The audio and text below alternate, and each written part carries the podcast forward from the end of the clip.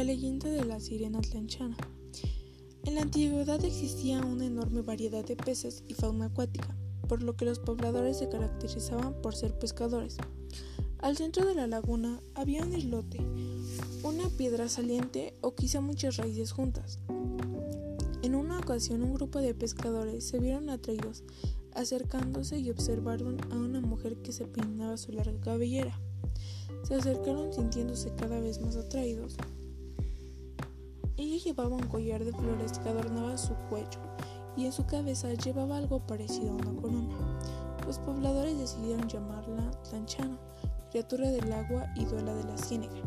Asimismo la consideraron como la madre y la creadora de todo lo que había en la laguna. Muchas veces se presentaba como una mujer normal, pero en ocasiones en mitad inferior de su cuerpo se veía como una cola de una serpiente negra. Los pescadores referían que ella solía llamarlos y les invitaba a vivir con ella al centro de la laguna, encantándolos y nublándoles su juicio. ¿Pero podían huir? Todos decían que era muy amable. Con el paso del tiempo y la llegada de nuevas personas al lugar, la historia de Tlanchana fue desapareciendo y su figura se, sanatizó por la idea de que tenía una cola de serpiente negra.